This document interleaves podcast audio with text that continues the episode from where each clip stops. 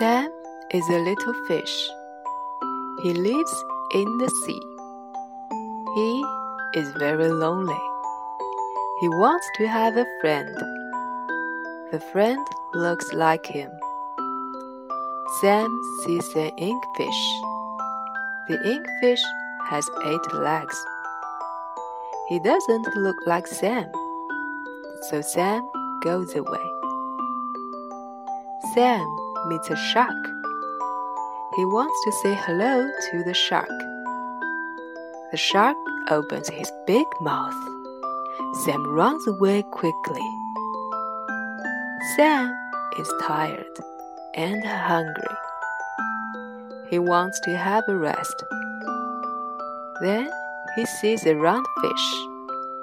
She says to him, Hello, would you like to be my friend? Sam answers, Of course, but you're round. I'm flat. The round fish says, But we're both fishes. Sam thinks and says, You're right. Let's be friends.